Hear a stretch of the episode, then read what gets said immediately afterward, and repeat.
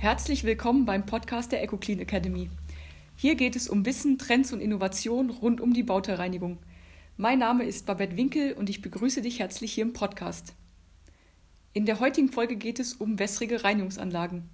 Dazu habe ich wieder Simon Schreitel zu Gast, der bei EcoClean im Service verantwortlich für die Anlagenschulung ist. Hallo. Hi Simon. Ähm, mit dir habe ich mich in der letzten Folge schon über Lösemittelanlagen unterhalten. Und äh, heute ist quasi die Fortsetzung, um in die wässrige Anlagentechnologie einzusteigen. Konkret sprechen wir heute über die Unterschiede zwischen der wässrigen und der Lösemitteltechnologie und was zum Beispiel vor allen Dingen bei der wässrigen Technologie auch an Pflege und Wartung anfällt. Schön, dass du heute auf jeden Fall wieder da bist, Simon. ähm, für alle Hörerinnen und Hörer, die dich aus der letzten Folge noch nicht kennen, stell dich doch bitte noch mal kurz vor. Ja, gerne. Also, mein Name ist Simon Schreitle, ich gehöre zur Serviceabteilung, bin seit 25 Jahren an Bord der EcoClean, ähm, habe als Servicetechniker angefangen und arbeite heute hauptsächlich im Helpdesk, im telefonischen Kundensupport. Und äh, wenn beim Kunden ähm, Schulungen anstehen, bezüglich Anlagen, äh, Bedienung, Anlagenwartung, äh, dann bin ich meistens über die Akademie beim Kunden draußen. Okay, dann lass uns gleich einsteigen in das Thema. Wässrige Reinigungsanlagen, für welche Anwendungsfelder sind die denn besonders geeignet? Wann würdest du einem Anwender, wenn ich jetzt Anwender wäre, wann würdest du mir sozusagen eine wässrige Reinigungstechnologie empfehlen? Genau, ganz, ganz einfach. Äh, mal aufs, aufs ja, runtergebrochen, würde ich sagen, wässrige Reinigung dann, wenn ich einen Prozess, einen Fertigungsprozess vorher habe, der auch wasserbasiert ist. Das heißt, wo irgendwo ein wässriger Kühlschmierstoff allermeistens ähm, im Prozess einfach mit dabei ist. Bei einem öligen Prozess würde ich eine Kohlenwasserstoffanlage nehmen, bei einem wässrigen Prozess eine wässrige Anlage. Es gibt natürlich Ausnahmen. Da, äh, wenn man sowas pauschal äh, zum, zum Vertriebler sagt, dann sagt er, ja, da gibt es die und die und die Ausnahme. Ja, das stimmt schon, aber allermeistens äh, kann man, wenn man die Herangehensweise hat, macht man so viel nicht falsch. Ja, wir brauchen ja mal eine erste Orientierung. Genau. Ausnahmen gibt es überall. Genau, genau. okay, und äh, über was für konkrete Verschmutzung sprechen wir? Genau, einmal natürlich die, die Verschmutzung, die immer da ist, die der Kunde als allererstes sieht, es sind meistens die Späne, die bei einem Prozess mhm. entstehen. Ähm, das heißt, beim, beim Drehen habe ich Späne, beim Schleifen habe ich irgendwelche Späne. Äh, das sieht der Kunde, das bezeichnet er als, als das ist mein Schmutz, der muss vom Teil mhm. runter. Also Festkörper. Festkörper, ganz ja. genau. Mhm. Ähm, aber dann ähm, wenn ich jetzt sage, ich habe einen, eine, eine wässrige Kühlschmieremulsion, mhm. dann muss ich bedenken, äh, hier wird allermeistens normales Wasser genommen, das mhm. mit einem ähm, Öl äh, angesetzt, mit dem Zusatz, der das Ganze zur Emulsion werden lässt. Und jetzt ist in diesem normalen Wasser äh, sind Mineralien drin. Mhm. Wenn ich den Wasserhahn aufmache, beziehungsweise wenn ich mal beim Wasserhahn unten an, das, an den Perlator schaue, dann sehe mhm. ich allermeistens einen Kalkrand. Mhm. Und diese äh, Mineralien, Kalk, Magnesium, Eisen, andere Sachen, diese äh, sind im Wasser drin und diese bleiben letztlich äh, nach der Trocknung wieder auf dem Teil. Das ist ähnlich wie wenn man äh, in der Spülmaschine keinen Glasspüler mehr hat, dann hat man äh, Kalkflecken auf den Gläsern und die Gläser äh, sind stumpf. Mhm. So, und das ist äh, das Schwierige eigentlich. Ähm, wenn ein Kunde sagt, ich habe eine sehr hohe Oberflächengüte äh, und diese soll nachher komplett fleckenfrei sein. Mhm. Ähm, das Problem habe ich bei einer öligen Bearbeitung nicht. Beim Öl, da ist das Öl auf dem Teil und dieses Öl äh, bekomme ich über den Kohlenwasserstoff abgereinigt. Mhm. Äh, in der Regel ohne Rückstände. Mhm. Wenn ich Rückstände habe, dann sind es noch ölige Flecken, aber mhm. keine mineralischen Flecken. Okay, das heißt, das ist vor allem das Thema bei, der, bei einer Emulsion. Genau, genau. Okay. So kann man sagen. Okay, das, was wir letztes Mal besprochen haben mit dem Sinderschen Kreis, das trifft auch auf die wässrige. Gilt, gilt bei jeder Art Reinigung, ganz genau. Ähm, Sinnischer Kreis, äh, vier Quadranten. Genau, wer es nicht hört, einfach nochmal kurz reinhören, genau, die letzte Folge. Gerne. äh, auch das, also äh, Reiniger als äh, ein Hauptviertel, dann ähm, die Mechanik, das heißt die Waschmechanik, habe ich mhm. Äh, starke Pumpen, habe ich starke Bewegung mhm. da drin. Äh, dann das Thema Temperatur, mhm. wie warm oder kalt fahre ich meine Reinigung und dann letztlich die Zeit. Das heißt, wie lange gebe ich dem äh, Teil Zeit, sich mit dem Reiniger äh, hier ja, in Kontakt zu befinden und den Schmutz äh, abzureinigen. Ähm, ja, diese vier Elemente ähm, sind in jedem Reinigungsprozess mhm. vorhanden. Und wenn ich das eine weniger fahren will, dann muss ich das andere hochfahren. Das heißt, genau. wenn ich äh, sehr äh, wenig Zeit für meine Reinigung nur habe, dann muss ich wahrscheinlich eine sehr starke Chemie nehmen und eine sehr starke mhm. Reinigungsmechanik nehmen, ähm, dass ich das ausgeglichen bekomme. Mhm. Das ist der Sinnersche Kreis. Okay. Dann lass uns mal auf die Unterschiede eingehen zwischen den wässrigen Anlagen und den Lösemittelreinigungsanlagen. Ähm, du hast jetzt gerade schon angesprochen, die Chemie, die ist ja wahrscheinlich bei gerade bei den wässrigen Anlagen, ich sag mal, das Spielfeld und die Spielwiese, wo man deutlich mehr Möglichkeiten hat, wie jetzt bei einem Lösemittel, was man einsetzt. Ja, also auf jeden Fall die, die wässrige Chemie, äh, Thema ohne, ohne Ende. Ja. Äh, hier kann ich einfach sehr viel machen. Ich kann äh, mit der wässrigen Chemie einmal nur die reine Entfettung machen. Mhm.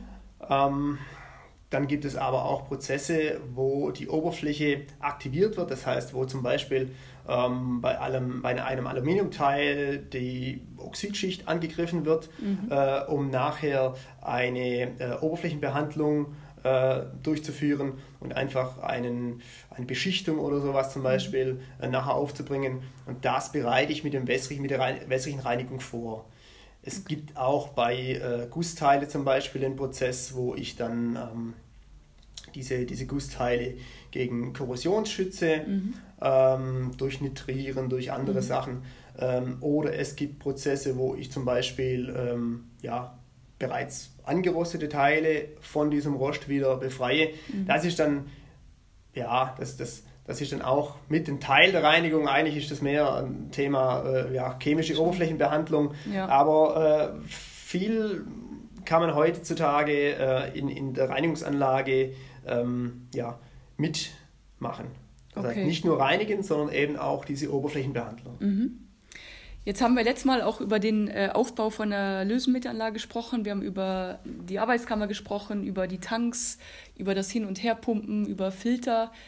Ist das vom Prinzip her ähnlich oder gleich wie bei einer wässrigen Anlage? Ja, bei einer wässrigen Anlage äh, habe ich schon mal zwei Möglichkeiten.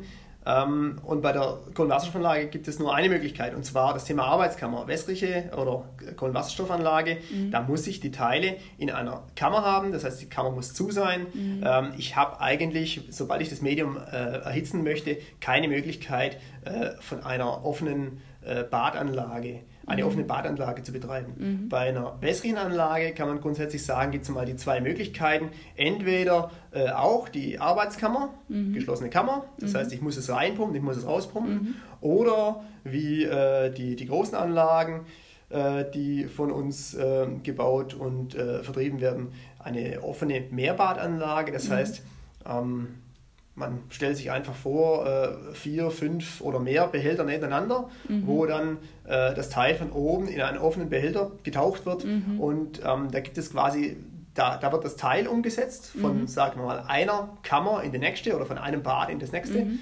Und bei der Kammeranlage findet alles in einer Kammer statt und ich muss mhm. das Medium aus den unterschiedlichen Tanks in diese Kammer rein und auch nachher wieder rauspumpen.